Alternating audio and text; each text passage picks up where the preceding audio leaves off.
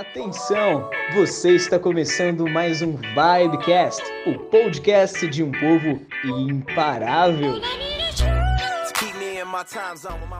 Irmãos, eu queria compartilhar algo com vocês. Deixa eu tirar essa máscara aqui. Tá difícil aqui que esses bichinhos tá vindo aqui.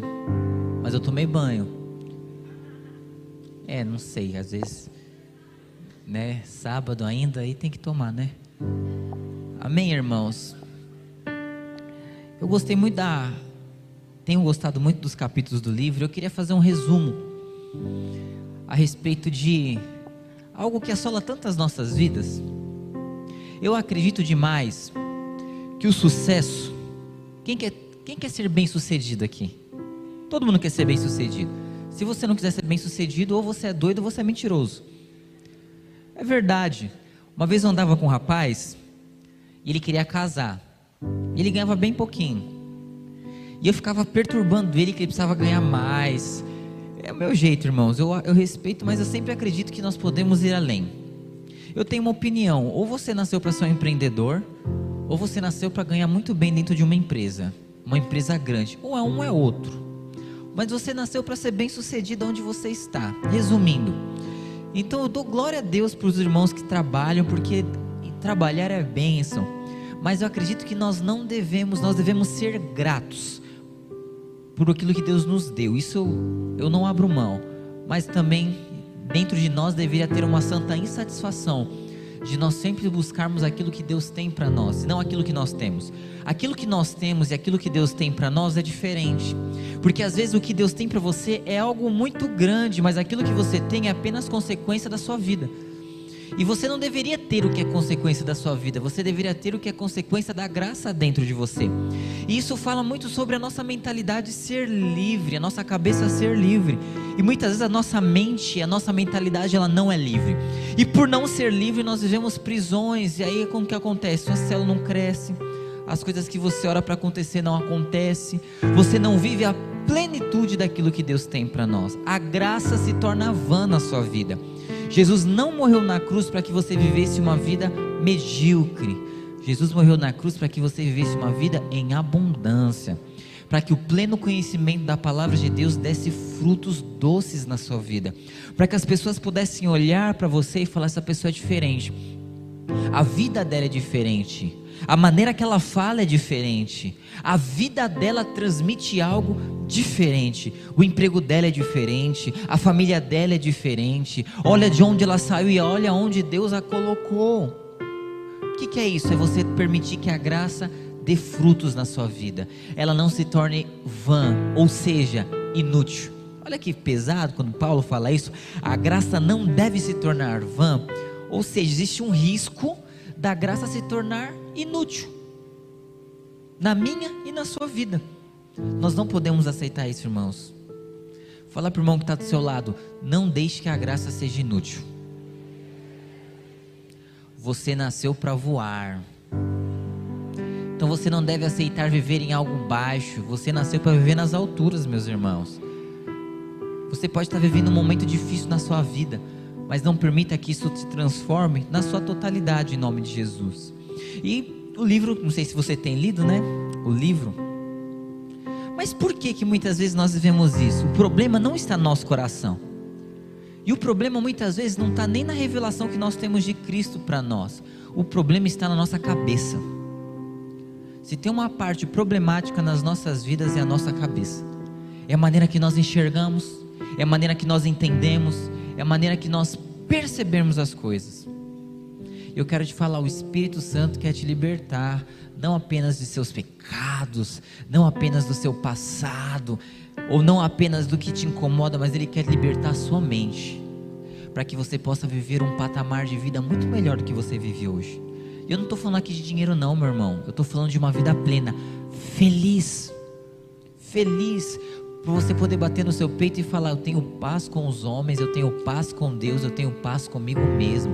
Eu vivo em paz. Eu deito, eu durmo, eu acordo bendizendo o nome do Senhor porque eu tenho paz. E muitas vezes nós não temos isso. A gente fez uma reunião bem rápida com os líderes e é justamente eu estava falando sobre isso com eles. Eu queria falar isso para você nessa noite. Não olhe para você. A pior coisa que você faz na sua vida é olhar para você. Porque o dia que você olhar para você, você vai ver tanta inabilidade que você vai querer sair correndo de você mesmo. Como dizia o sábio Tiririca. Como é que era? Eu fugia de onde eu ia, eu tava. É isso, né? Eu tentei fugir de mim, mas aonde eu ia, eu tava. O que, que ele quer dizer com isso? Você não foge de você. Aonde você for, você vai levar as suas inabilidades. Aonde você for, você vai levar toda a sua, sua problemática. E é engraçado que o que nos gera crise somos nós mesmos. Ah, eu comecei dando exemplo de um menino, nem comecei o exemplo e parei a cabeça. Eu andava com um rapaz, e esse rapaz ele queria casar, ele ganhava mal.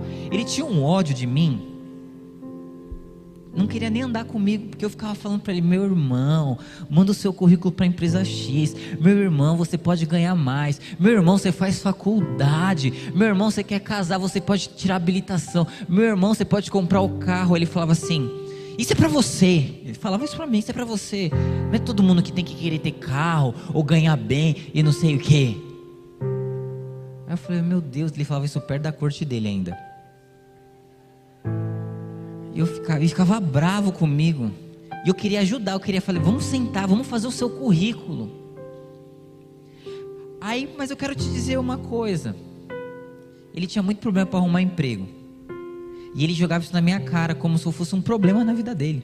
Como se eu perturbasse ele, como se eu estivesse querendo algo ruim para ele. Você pode ganhar mais. Sabe, acredite em você, você pode ser mais do que isso. Ele ficava bravo comigo. E aí um dia, de tanto eu perturbar ele, até de querer sair da minha rede ele já quis.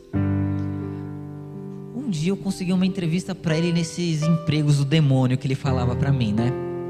Que ganhava bem, que tinha benefício e tudo mais. E ele foi nessa entrevista. E ele passou nessa entrevista. E a vida dele mudou demais. E aí ele vinha me agradecer, nossa, eu devia ter feito aquilo antes, não sei o que. Por que, que eu tô te falando isso? Porque no fundo, quando ele olhava para mim, no fundo dos meus olhos, ele falava o seguinte para mim: "Você para de me encher o saco, isso não é para mim" e, e não sei o que. Na verdade, ele tinha medo de enfrentar os seus inimigos interiores, porque ele não sabia falar direito. Ele não era muito bem sucedido até na vida da igreja.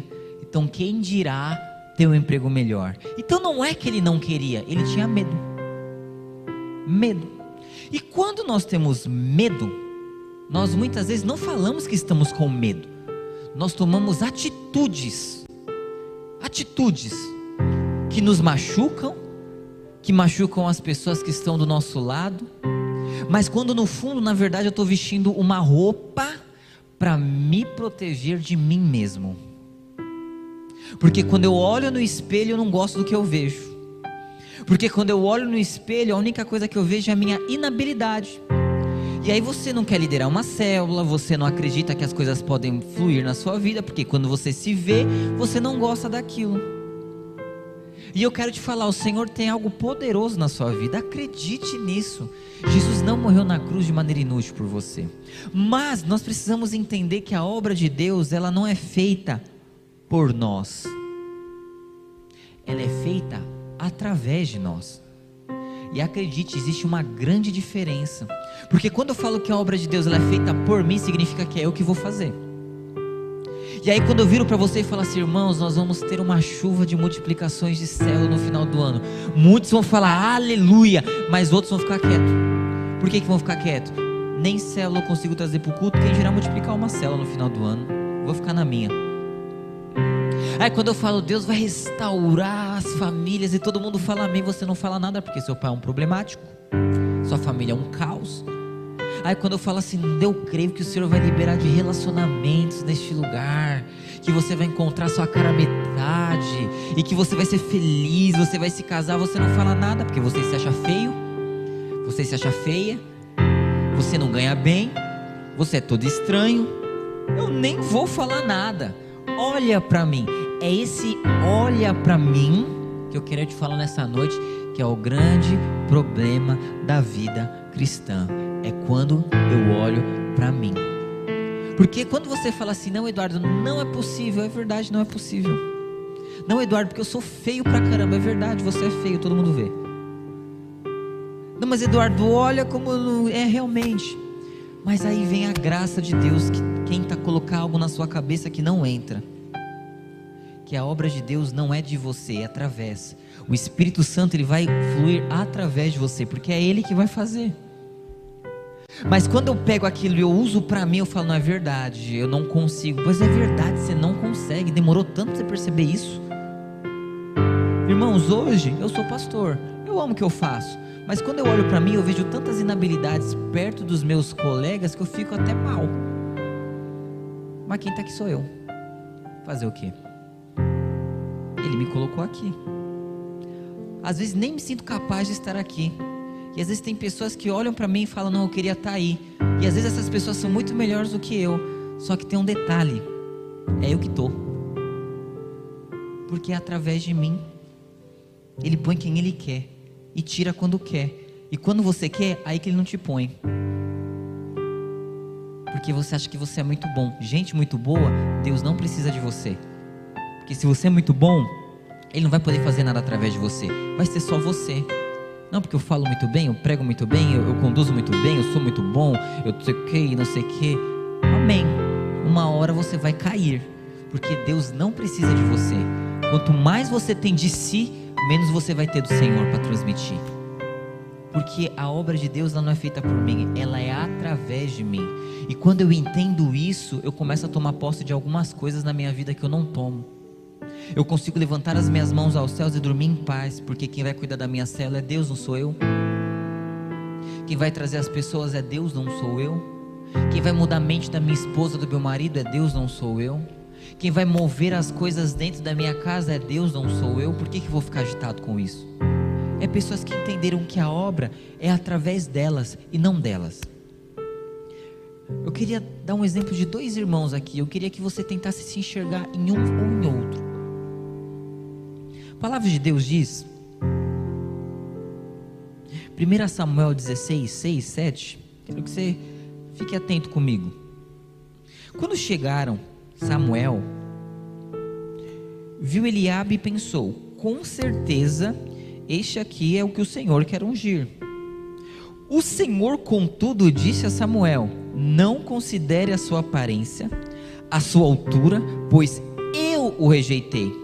O Senhor não vê como o homem. O homem vê a aparência, mas o Senhor vê o coração. Sabe qual é o problema da nossa geração? Nós temos pessoas que estão querendo treinar muito a sua aparência e não têm guardado o seu próprio coração.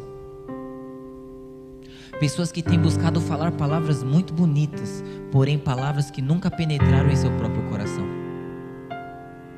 Pessoas que querem ter performance mas nunca um coração amável, simples. Eu acho esse texto poderoso. Eliabe era o óbvio. E talvez você pode falar, Eduardo, eu não sou o óbvio para minha célula. Eu não sou o melhor para fazer o que eu queria fazer. Eu queria te falar, esse é o primeiro pré-requisito para Deus te usar. Você não ter nada a ver com aquilo que você quer viver. Você se achar muito longe do seu sonho. É o primeiro pré-requisito que te coloca na fila para ser usado por Deus. Agora, quando você fala assim, não, eu sei fazer, eu sou muito bom, eu tenho boa aparência, eu sou forte, eu sou alto, eu estou preparado para a guerra. Pode me dar essa célula, eu multiplico. Pode me dar que eu faço. Agora vai. Isso daí, fichinha para mim. Agora eu, eu vou fazer. Eu sei fazer acontecer. Eu sei ganhar dinheiro. Eu sei trabalhar. Porque veja bem, querido, esse é o primeiro pré-requisito da sua queda. Então quero te falar nessa noite, se você se acha incapacitado, se alegre. Pule de alegria, pois o Senhor não chama os capacitados. Ele chama os não chama, ele vai chamar os corações. Agora eu te faço uma pergunta: e o seu coração? Mas, nossa, olha essa circunstância, tudo bem. Mas o seu coração? Como está o seu coração? Olha que cena. Samuel ele entra buscando o rei de Israel. Tenta imaginar essa cena. E aí aparece o irmão mais velho, bonito, de boa aparência, e nós, como nós somos ruins, né? Porque a gente é igual Samuel. Eu oro muito, irmão, Senhor, me dá graça, me mostra o que eu tenho que ver e não o que eu estou vendo. Nós vamos às vezes levanta um líder, toma uma escolha, uma atitude com a sua mãe, com o seu pai. Qual que é o óbvio? Já sei, Eduardo, eu vou meter a mão na cara. Tá. É isso, é isso. É isso que eu vou fazer. Fulano, o que aconteceu? Não, aquele líder, eu não aguento mais. Com seus pais, eu não aguento mais os meus pais. Aí você vai conversar com a pessoa, mas veja. Às vezes você não pode, não, você não está na minha pele. É óbvio que você não viveria isso. Eu falo, é óbvio, mas quem disse que Deus trabalha com o óbvio? Entende? E aí Deus fala: não, eu rejeitei o óbvio, eu rejeitei o bom, eu rejeitei o preparado, eu rejeitei, eu quero o baixinho estranho, que ninguém dá nada, o fedido que nem veio para o jantar, que está lá cuidando das ovelhas, é isso que eu escolhi, porque o corpo, os dons, a gente faz com o tempo, agora coração é difícil, irmãos. Que, que eu estou te falando isso? Não permita ser roubado por olhar para si. Porque os nossos maiores gigantes invisíveis, eu acredito que eles têm vários nomes. Vários nomes aqui nessa noite. O meu gigante invisível se chama Eduardo. Qual o nome do seu gigante invisível? Entende? Você é o seu gigante invisível. Você é o que você se limita. Aí a palavra de Deus me fala o seguinte: aí a gente tem, é todo romântico, né? Eduardo, eu tenho muitos medos, medo do amanhã, medo daquilo, medo daquilo outro. Aí você vai e escuta assim: o amor de Deus lança fora todo o medo. Aí você chora. Não é assim? Vou fazer um apelo. Quem quer, quem quer ser envolvido no amor de Deus, você vem aqui e você chora. Você rola para a direita, você rola para a esquerda. Aí vem a sua amiga que sabe que você está chateada que largaram você e te abraça aqui. Aí as duas choram. Porque o amor está te curando agora. Aí você se levanta e continua a mesma vida.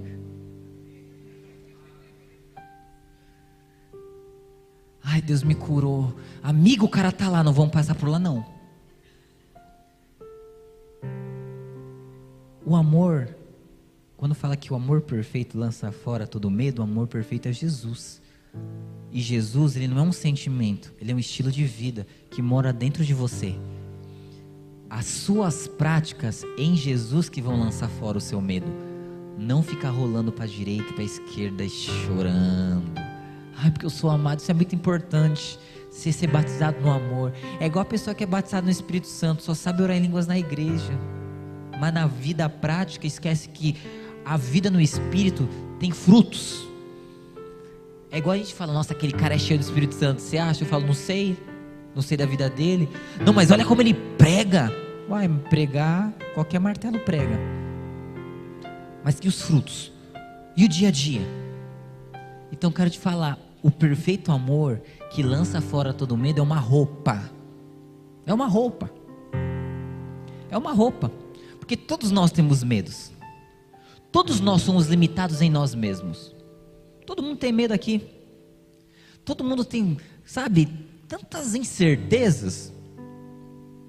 E aí você vê Adão. Eu amo essa história. Adão ele vai pelado no jardim do Éden.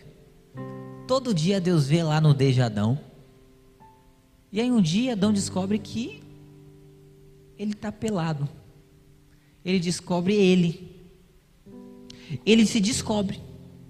Ele descobre o inimigo, que ele é o próprio inimigo. Ele não descobre algo novo que Deus não sabia. Ele descobre que Deus já sabia. E aí, o que, que eles fazem? Adão e Eva, para fugir de Deus, eles pegam roupas e folhas de figueira, roupas incômodas, roupas que não são do tamanho deles, talvez roupas que até coçava, E roupas que quando eles foram ter com Deus, eles apareceram, eles não apareceram à vontade, eles cobriram a nudez, mas não ficaram à vontade. Porque eles cobriram com algo que não era para ser coberto. E é engraçado que aí vem Deus. Fala, quem te fez saber que estava nu? Aí você conhece a história. Foi a cobra, a maçã, o Adão, a Eva, tal, e não sei o que, e tudo mais, e um joga a culpa no outro. E aí Deus ele fala, não, que, que roupa ridícula é essa? Você acha que isso vai cobrir os seus medos? Você acha que vir aqui rolar para a direita e para a esquerda chorando vai lançar fora o seu medo? O que vai lançar fora o seu medo é você levantar daqui e perdoar o seu irmão que você tem medo de perdoar.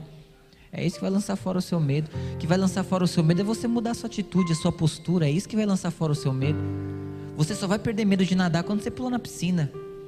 Não adianta você estudar sobre a água, estudar sobre os nados, ver vídeos no YouTube, fazer desenhos, contas matemáticas e agora eu sei nadar. Estudei. Não, se não pular na água, não nada. Você só rompe o medo indo lá.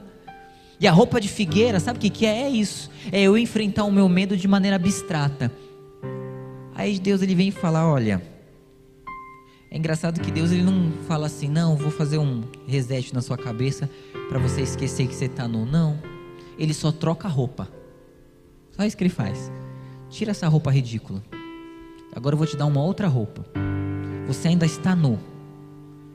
Você ainda pecou, mas eu tenho uma roupa essa roupa é confortável.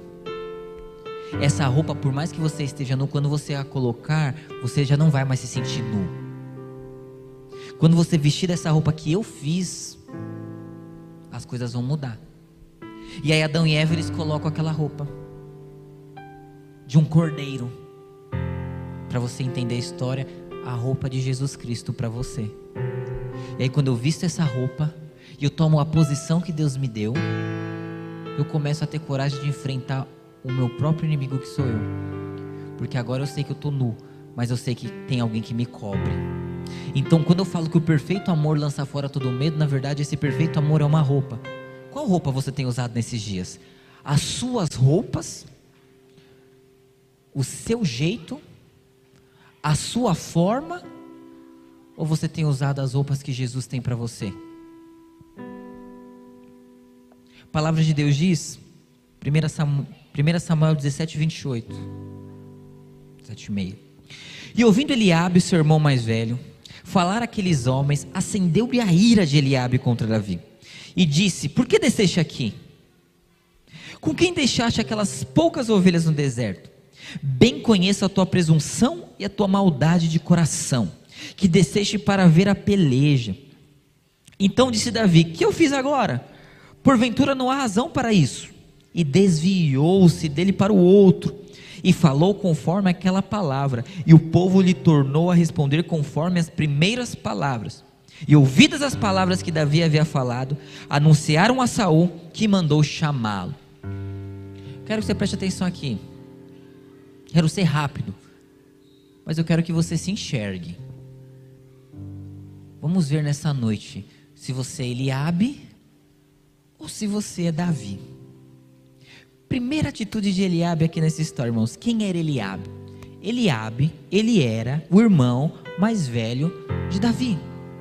Eliabe foi que os pais falaram aqui, ó, olha o grandão, olha o preparado. É esse. Esse foi Eliabe. O mais forte, o mais preparado. E o que ficou no campo de batalha. E quem que era Davi? O que não era nem chamado para entrar na presença de Samuel. Esse era Davi. Pequenininho. Esse era Davi. E aí, se essa palavra é só para você entender, Davi lhe aparece. Você conhece a história, irmãos. Davi ia levar comida para os irmãos. E aí ele descobre que em 40 dias, um gigante enorme estava afrontando o exército do povo de Deus e falando: nenhum dos homens de Saul vai me enfrentar. E aí aquela palavra que Davi chega e fala: Quem que é esse palhaço aí, filho da mãe, que eu vou enfrentar ele? E aquelas palavras de Davi, elas geraram uma loucura no exército. Por que, que gerou uma confusão no exército? Porque tinha homens muito bem preparados, inclusive Eliabe. Porém, todos tinham medo de enfrentar Golias. Aí me aparece um baixinho, um pequenininho, um improvável, que me pegue e fale: então eu vou para cima desse cara. Se vocês, tudo gigante, não vai, eu vou. Se você, Eliabe, que é três vezes maior que eu, é experiente na guerra, mas está com medo do cara, eu não tô, eu vou. Eu vim aqui para resolver o problema que ninguém está resolvendo. Quando Eliabe escuta que está tendo esse assunto no arraial lá do, do exército, ele fica louco com o irmão dele. E ele começa a insultar o irmão dele na frente de todo mundo. Que você está fazendo aqui, Davi? Que conversa fiada é essa? Cadê as ovelhas? Quis humilhar. Cadê as ovelhas? Não era para você estar tá lá cuidando de ovelha, moleque? Eu te conheço. Eu sei qual a sua intenção, Davi. Você quer aparecer. É isso que você quer. Você quer aparecer, isso sim, né? Conversa, você quer aparecer na frente dos outros. Eu sei a sua presunção. Volta. Davi ouvindo toda aquela humilhação, ele fala: Ô, Eliabe, o que, que eu fiz para você? Que conversa fiada é essa? E antes que a conversa virasse uma discussão, Davi ele pega e desvia. Ele ignora Eliabe. E ele continua falando: Eu vou matar o gigante, eu vou acabar com esse cara. E Eliabe nervoso. E os soldados ouvindo a Davi, vendo aquela situação. Saul foi e chama Davi. Aí você sabe da história. Você quer enfrentar, vou te dar a armadura e Davi ele usa, não cabe nele, mas não é sobre isso que eu quero falar nessa noite. 40 dias Golias lá. Por que, que Eliabe não enfrentou Golias? Porque estava com medo. Eu já falei isso aqui, é igual um filme. Você já deve ter assistido um filme de, de, de guerra antigo. É um grupo contra outro grupo. Você pega o melhor soldado de um, o melhor soldado de outro. Eles vão na porrada. Quem morrer, perde. Quem sobreviver, a nação de quem sobrevive é vencedor. E eles economizam as vidas. 40 dias. E aqui a primeira atitude que Eliabe tem. Ele ficou irado. Por que, que Eliabe ficou irado? Vamos ser bem sinceros. Imagina o ódio. Pensa comigo aqui. Tenta. Samuel está indo lá na sua casa para te ungir rei de Israel. Ó, você vai ser rei de Israel. Naquela época, a maior posição. Você põe a sua melhor roupa. Você se veste de maneira tal. Aí você escuta Samuel falar: Não, olha, não, não é você não. Então Eliabe ele já devia ter uma insegurança muito grande dentro dele. Porque, não sei se você sabe que aquilo que aconteceu lá na casa entre Davi e Eliabe, a unção de rei, não foi divulgado, era uma promessa, mas não saiu lá, todo mundo sabia o que tinha acontecido. Foi na casa, esqueci o nome do pai de Davi. Jessé. Foi lá na casa dele. E aí, por que que Eliabe ficou irado se alguém apareceu para resolver o problema? Porque a gente fica irado quando a gente não consegue multiplicar nossa célula, vem alguém e multiplica. A gente fica irado quando a gente não entra na corte, vê alguém vai e entra na corte. A gente fica irado quando você não consegue aquele emprego, vai outra pessoa e consegue o um emprego. A gente fica irado quando nós vemos alguém tendo aquilo que nós queríamos ter. E por que, que muitas vezes alguém tem aquilo que nós queremos ter? Eliabe em 40 dias teve medo de Golias não tomou nenhuma atitude. Sabe qual é a pior coisa do medo? O medo faz você paralisar. Terrível. Quantos de nós aqui estamos paralisados dos nossos próprios medos? Não vai para frente, não dá uma resposta correta. Você sabe o que precisa fazer, mas você não faz. Você sabe que você tem que perdoar, você não perdoa. Você sabe que você tem que tomar atitude, você não toma. Você sabe que tem que mudar de vida e você não muda. Você sabe que aquela postura, se ela fosse alterada, se ela fosse mudada, as coisas seriam diferentes, mas você não faz. Você insiste em viver da forma que você vive. Assim era Eliabe. E aí, quando ele viu Davi aparecendo lá, ele é sendo maior, mais forte, capacitado, sabendo que ele podia estar fazendo aquilo, e ele não faz. Imagina o ódio. Meu irmão, quero te falar uma coisa. Quando nós temos medo, a gente não fala que a gente tem medo. Dificilmente as pessoas fazem isso. A gente fica é, irado mesmo. Dando exemplo desse menino que eu falei no começo. Ele tá virado comigo. Irmão, Zé ele ficava bravo comigo. Fulano, Deus tem algo melhor para você. Fulano, vamos lá. Ele fica virado comigo. Porque o medo dele não permitia que ele desse um passo. E quando nós não damos o passo que nós temos que dar, nós ficamos irados com as pessoas que pedem para a gente dar esse passo. Nós ficamos irados quando aparece alguém e fala: o seu problema é esse. A gente é assim mesmo. Eduardo, meu problema é que eu sou muito preguiçoso. Aí se chega alguém e fala: meu irmão, seu problema é que você é muito preguiçoso, você fica louco. Por quê? Você tem medo de se enfrentar. Essa foi a atitude de Eliabe. E qual foi a atitude de Davi? Eu gosto do texto que ele fala assim: Davi, ele desviou. A diferença de Eliabe para Davi é que Davi sabia quem ele era. Ruim, baixinho, magrelo, zoado. Ele já sabia disso. E ele era resolvido nisso, porque ele sabia que o Senhor havia o chamado. E se o Senhor havia o chamado, a obra não era dele, era através dele. Então Davi vivia em paz. Quem vive em paz com Deus, quem sabe quem é, não entra em briga desnecessária. Não entra em contenda gratuita. Porque não precisa se defender. Porque quando alguém expõe aquilo que nós somos, a gente quer defender. Eu não aceito, não é assim. Você cala sua boca e não sei o que. Ali podia ter rolado um bate-boca. Ah, Eliabe, olha seu tamanho. Ah, seu bundão.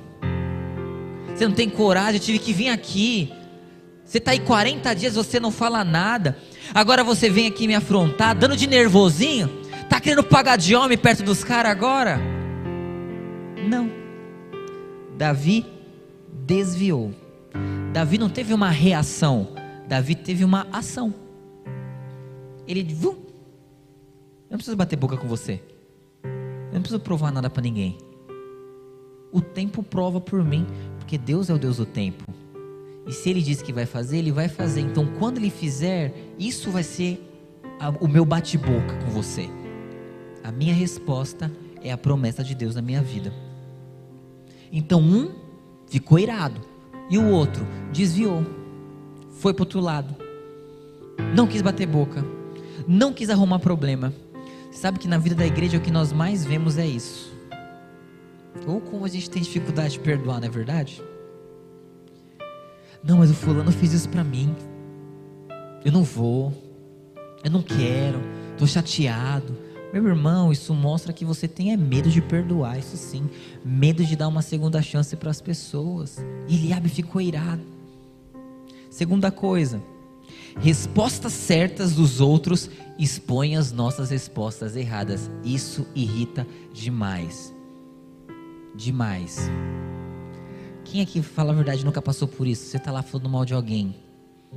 Você é tipo líder, né? Aí você fala pro outro líder, não, porque olha, não aguento mais. Aí chega, sei lá, vai, chega o Lucas, senta lá na cantina com o Jailson e começa a falar o Edgar, eu não aguento mais o Edgar.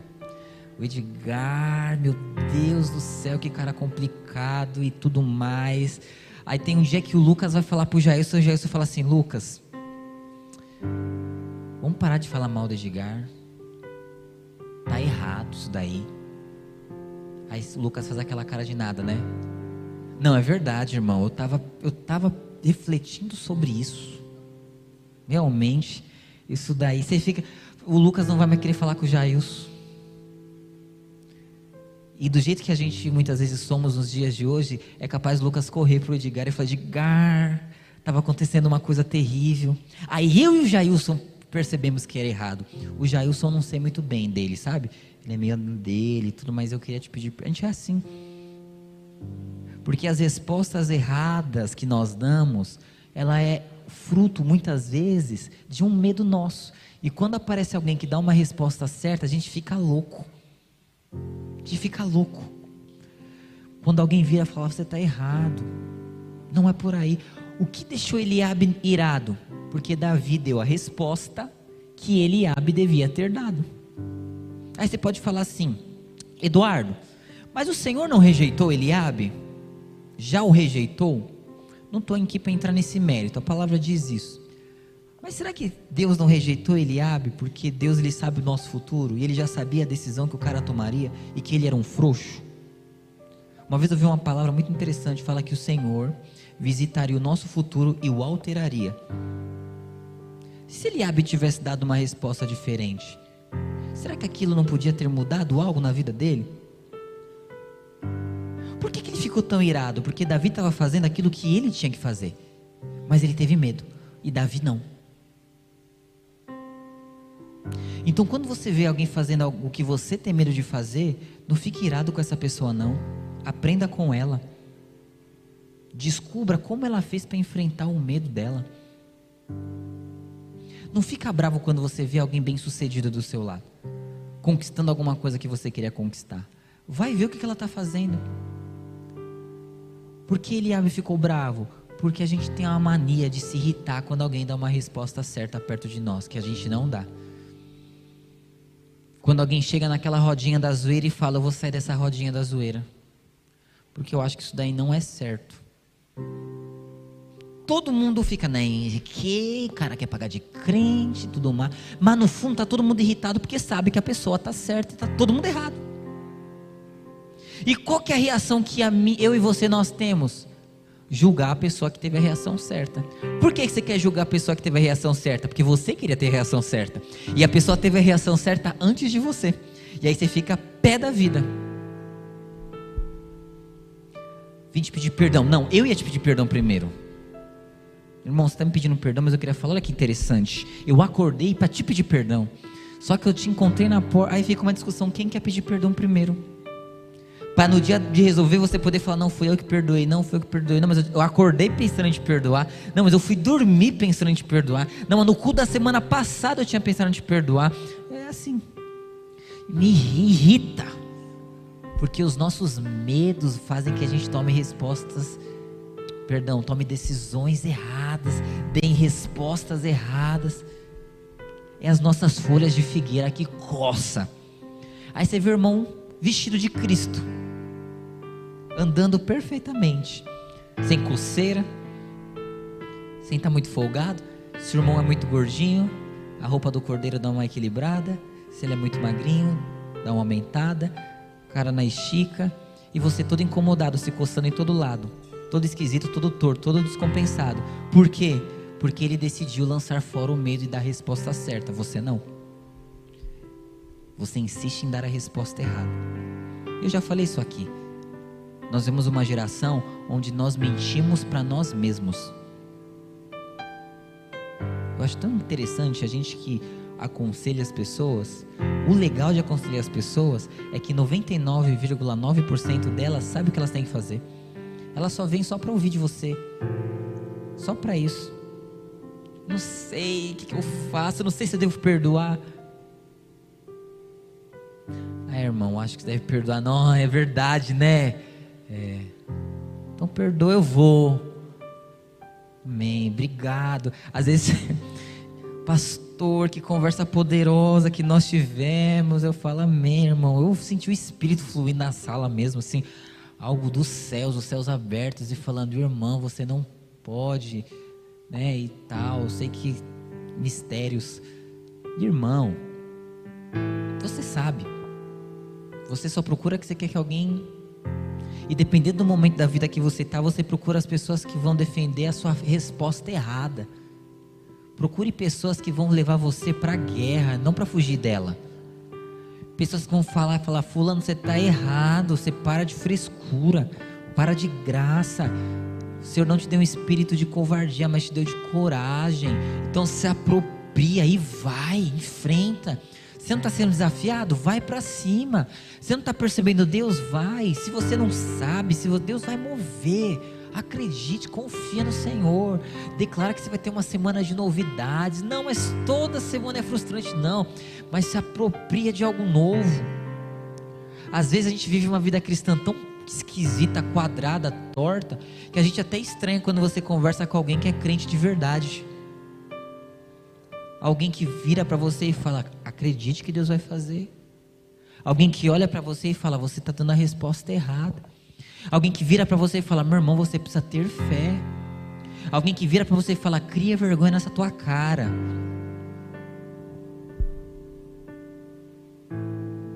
Fala a verdade para você. Estava conversando com uma pessoa, eu não me aguento. Ai, porque. Porque. Eu só quieto. Ficava, fala, não fala, fala, não fala, fala, não fala. Ai, minha célula tem tantos problemas de relacionamento, eu tenho três lá. Eu falei, não, você tem quatro. Não, tem três. Eu falei, não, você tem quatro, porque você é o quarto. Resolve o seu, quem sabe resolve da célula. Ai, porque não sei o quê. Ai, meu coração. sabe? Ai, eu sou muito. Sabe, eu sou muito. tá, enfim, deixa pra lá. Você tem que andar com pessoas que falem a verdade em amor para você e não que queiram te levar para uma conversa fiada. Sabe, que fale a verdade em amor, que se importa, mas que levem você a resposta certa. Ai, eu disse que eu sou muito cabeção. Eu falei, não, você não é cabeção, você é safado mesmo. Tem nada a ver com cabeção. Mas nós fugimos de conversas assim. Por que, que nós fugimos de conversas assim? Porque o nosso medo de dar uma resposta certa faz com que você evite pessoas que falem a verdade para você. E qual foi a reação de Davi? Aqui tem algo poderoso. Eu não sei se você já parou para pensar nisso daí. Talvez não, né? Mas nessa hora, Davi podia ter dado uma resposta errada. Nessa hora, Davi podia ter mudado o curso do que ele estava fazendo. Nessa hora, Davi podia ter permitido: será que eu fui chamado? E se for Eliabe que foi chamado mesmo? Mas não, gente resolvida não muda a rota. Gente resolvida, ela vai direto onde Deus a chamou. Gente resolvida não se desvia nem para a direita nem para a esquerda, ela vai rumo ao propósito de Deus. Gente que resolveu quem é em Deus, que vestiu Cristo, que lançou fora todo medo, ela não dá uma resposta errada porque alguém está dando uma resposta errada. Ah, Eduardo, eu até sabia que aquilo era errado, mas eu fui levado pelo ambiente. Quantas vezes eu já não escutei isso? Eduardo, eu não queria. Sabe qual é o meu problema? É as pessoas que eu ando. Preciso mudar as pessoas que eu ando. Você precisa mudar. Irmão, você precisa criar vergonha na sua cara e se apropriar daquilo que é teu. Você nunca pode justificar uma resposta errada sua por uma resposta errada de outra pessoa. Ah, eu falei mal do irmão porque na hora ali, já ouviu isso? Na hora ali, essa respostinha medíocre. Na hora ali, quando eu vi, eu falei, isso, isso justifica o quê? O que, que isso justifica? Ah, eu. Ah, irmãos, não seja Eliabe, não, seja Davi. Vai para o foco. Saiba quem é. Estou terminando, irmãos. Terceiro, olha o que Eliabe fala para ele. Isso aqui eu quero te falar do, com muito carinho. Davi, que, que você está fazendo aqui se você tinha que estar tá lá cuidando das ovelhas do seu pai? Eu acho muito interessante essa parte. Por quê? Você sabe por que, que Davi era corajoso? Porque quando ele cuidava das ovelhas do pai, veio um urso. E ele pegou o urso pela mão. Veio um leão. Ele tirou a ovelha da boca do leão e o matou. A coragem de Davi veio quando ele cuidava das ovelhas do pai. E Eliabe não cuidava das ovelhas do pai. Com certeza para Eliabe cuidar das ovelhas do pai era uma humilhação. Porque ele tentou desfazer de Davi citando as ovelhas quando foi as ovelhas que fez Davi ter a resposta correta. Cuidado ao desfazer das pessoas. Porque às vezes você está desfazendo de algo que você deveria estar vivendo e você desfaz. Ah, essa pessoa aí pagando de crente, talvez você tinha que estar tá pagando de crente para mudar de vida. Ah, esse negócio de visitar, você tinha que estar tá visitando para mudar de vida. Ah, esse negócio de esse jejum de 21 dias, sabe, irmãos? Com o tempo passando, a gente começa a ficar tão neutro com algumas coisas. E a gente perde simplicidades da nossa vida que nós não deveríamos perder.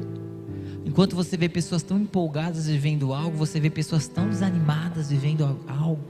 Eu quero te falar, nunca desfaça das ovelhas, nunca desmereça os seus primeiros passos, nunca desmereça por onde você começou Porque se Eliabe tivesse tido experiência de ter matado um urso, ter matado um leão, talvez ele ia descobrir que em Deus ele poderia fazer algo maior. Mas ele não viveu isso. Quem viveu foi Davi. Quem viveu a humilhação foi Davi. Porque os humilhados serão exaltados. E o Senhor te prepara, não é no campo de guerra, o Senhor te prepara quando ninguém está te vendo. Quando ninguém está vendo o seu casamento, quando ninguém está vendo a sua célula, é naquele dia que o Senhor está forjando em você um caráter inabalável, para quando você chegar na frente da guerra, você não ser um Zé esquerda que foge, que tem medo. E qual foi a reação de Davi quando acontece isso daqui? Em todo momento, Davi, sem vergonha nenhum, ele deixa claro todo mundo, a todo momento, que ele sim cuidava das ovelhas. Ele deixava claro a todo momento que sim, ele começou lá embaixo. Ele não se deixava levar por humilhação. Porque quando nós temos medo e nós vemos pessoas do nosso lado conquistando coisas que nós não conseguimos por conta do nosso medo, automaticamente nós tentamos humilhá-las. Nós tentamos desfazer delas. Mas também, mas veja bem, mas ah, olha lá, não, tudo mais. A gente tenta fazer isso. Qual foi a reação de Davi? Nenhuma. Ele enchia a boca para falar dessas ovelhas que ele tinha cuidado. Talvez o que falta para você é você ter uma simplicidade de cuidar de ovelhas, de valorizar os pequenos começos da sua vida. Estou terminando, irmãos, o quarto. Julgou o coração de Davi. Olha que coisa louca. Quem Davi era? Como o Senhor chamava Davi? Homem segundo o coração de Deus. Olha o que Eliabe fala de Davi na frente de todo mundo. Seu presunçoso você está aqui por outros motivos. Seu coração ele é errado. Quando nós temos medo, nós começamos a julgar as pessoas. Quando nós temos medo, nós começamos a julgar até as pessoas que tentam nos ajudar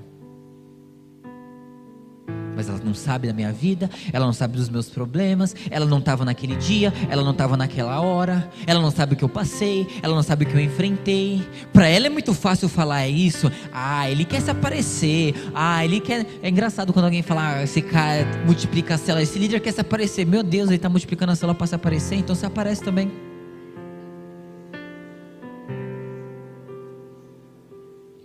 Está se aparecendo. Ah, porque está de emprego novo, está se aparecendo. Se você se aparecer, então se aparece também. Cuidado para não ficar julgando as pessoas. Cuidado para não se, não se tornar um juiz dentro da igreja, dentro da sua própria casa, julgando intenções, julgando o coração. Porque às vezes você está julgando Davi, homem que Deus chama segundo o coração de Deus, você fala que a pessoa é presunçosa. Homem que Deus honra, você fala, não, esse cara não vale honra. Quando Deus fala, ele vale. Cuidado. Cuidado para preservar o seu coração e não ficar julgando as pessoas. Não ficar rotulando as pessoas porque você tem medo de fazer as coisas. Não julgue as pessoas que não têm. Se você não tem condição e não quer dar a resposta que você precisa dar para viver aquilo que você quer, não julgue as pessoas que dão a resposta correta. O que, que Davi fez? Eu, sabe, irmãos, Aqui era o irmão mais velho de Davi, não era qualquer um. Às vezes, quando nós enfrentamos os nossos medos, nós vamos ser ofendidos por pessoas que nós amamos muito. E às vezes, quando nós queremos dar uma resposta frente àquilo que o Senhor tem colocado no nosso coração, as pessoas que vão se levantar muitas vezes vão ser as pessoas que nós mais amamos. Pode ser seus pais, seus cônjuges, sua liderança, seus amigos. E nesse dia, que você fala, não, agora eu encontrei a mulher da minha vida. Ai, seu idiota. Não, agora vai acontecer, eu vou arrumar tal emprego. Você não vai conseguir. Sabe nem falar direito.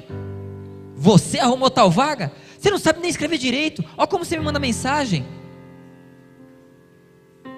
Ah, você vai multiplicar a sua célula? Veja bem. Será que? Misericórdia você produz na vida das pessoas que estão perto de você com as suas palavras? Já parou para pensar nisso? Que as nossas palavras têm poder de vida e de morte. E que quando nós amamos alguém, nós geramos vida ou morte naquela pessoa. Como eu sempre falo, se for para morrer algo que nunca morra a esperança que há dentro de você. Porque o dia que você perder a esperança, você perdeu tudo. Só que Davi não se abateu por isso não. Sabe o que mais me deixa chateado? Você vê pessoas sentadas, vamos conversar.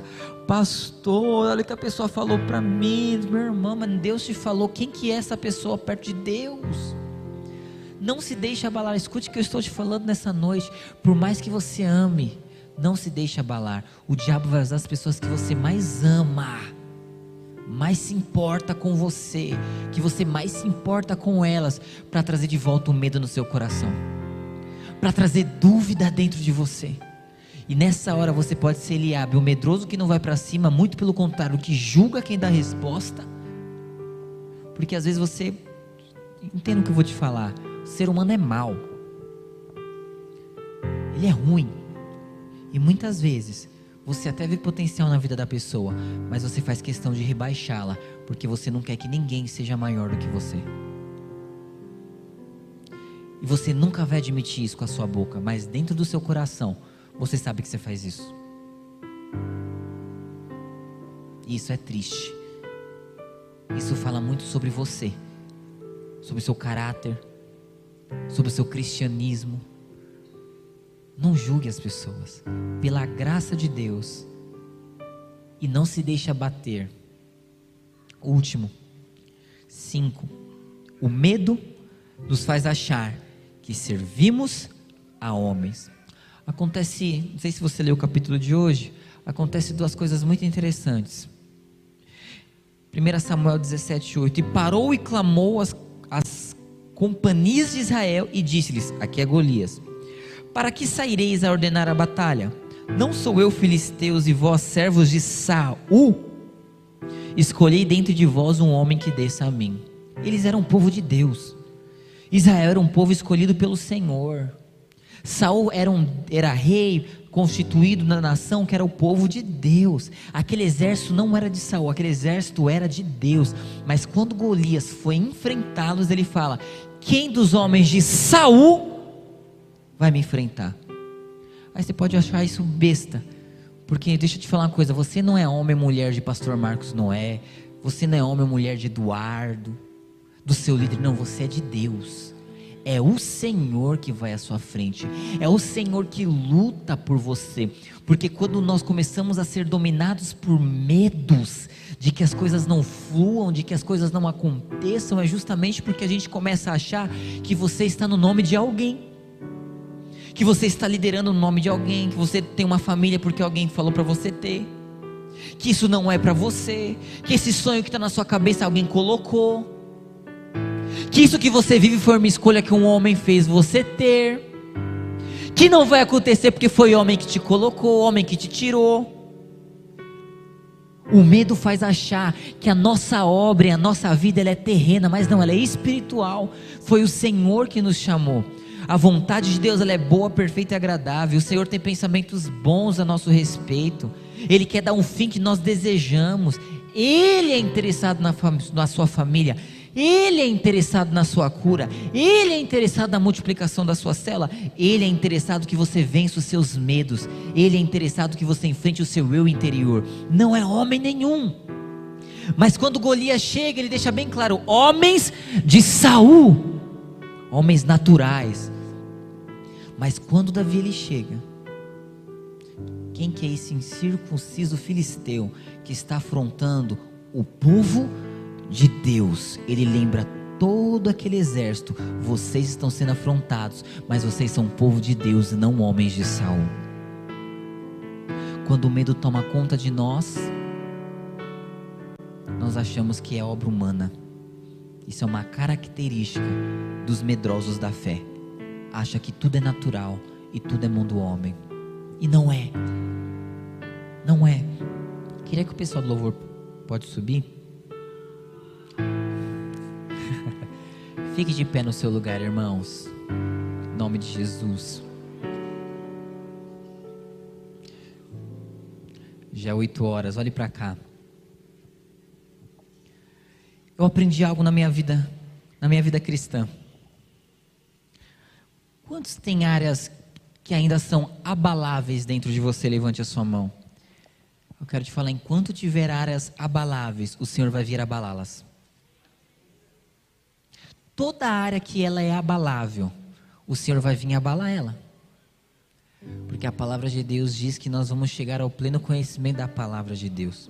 E que o meu objetivo e o seu objetivo é ser da altura do varão perfeito. Quem que é a altura do varão perfeito? É Jesus. Então, ele todo o tempo nas nossas vidas, ele vai querer trabalhar, trabalhar para que a gente chegue a ser como Jesus era.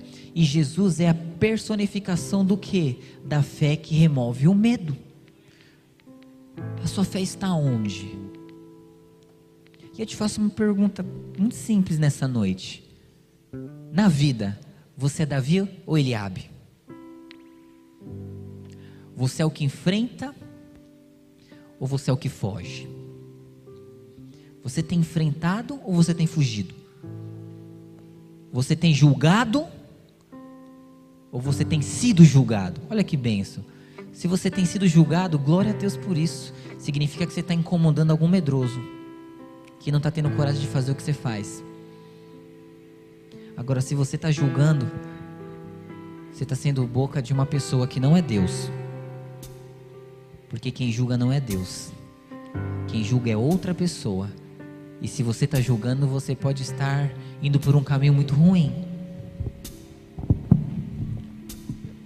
Quantos entendem o que eu quero dizer nessa noite aqui? Eu queria que você fechasse seus olhos no seu lugar. Eu queria que você falasse com Deus nessa hora queria que você falasse com Ele. Eu queria que você avaliasse o seu coração nessa hora. Você tem vivido o que? Medos? Você tem vivido inseguranças? Você tem sido dominado por aquilo que você não deveria ser? Ou você tem dado a resposta que você deveria dar nesses dias? Reflita no seu coração. Para onde a sua vida tem te levado? Para onde as coisas têm fluído? Elas têm levado você para um lugar de coragem, para um lugar que te dá medo, mas você sabe que é de Deus. E você tem feito o que com isso? Você tem se empolgado com os desafios que o Senhor tem colocado na sua frente? Ou você tem fugido dos desafios que o Senhor tem colocado na sua frente nesses dias? Como que é?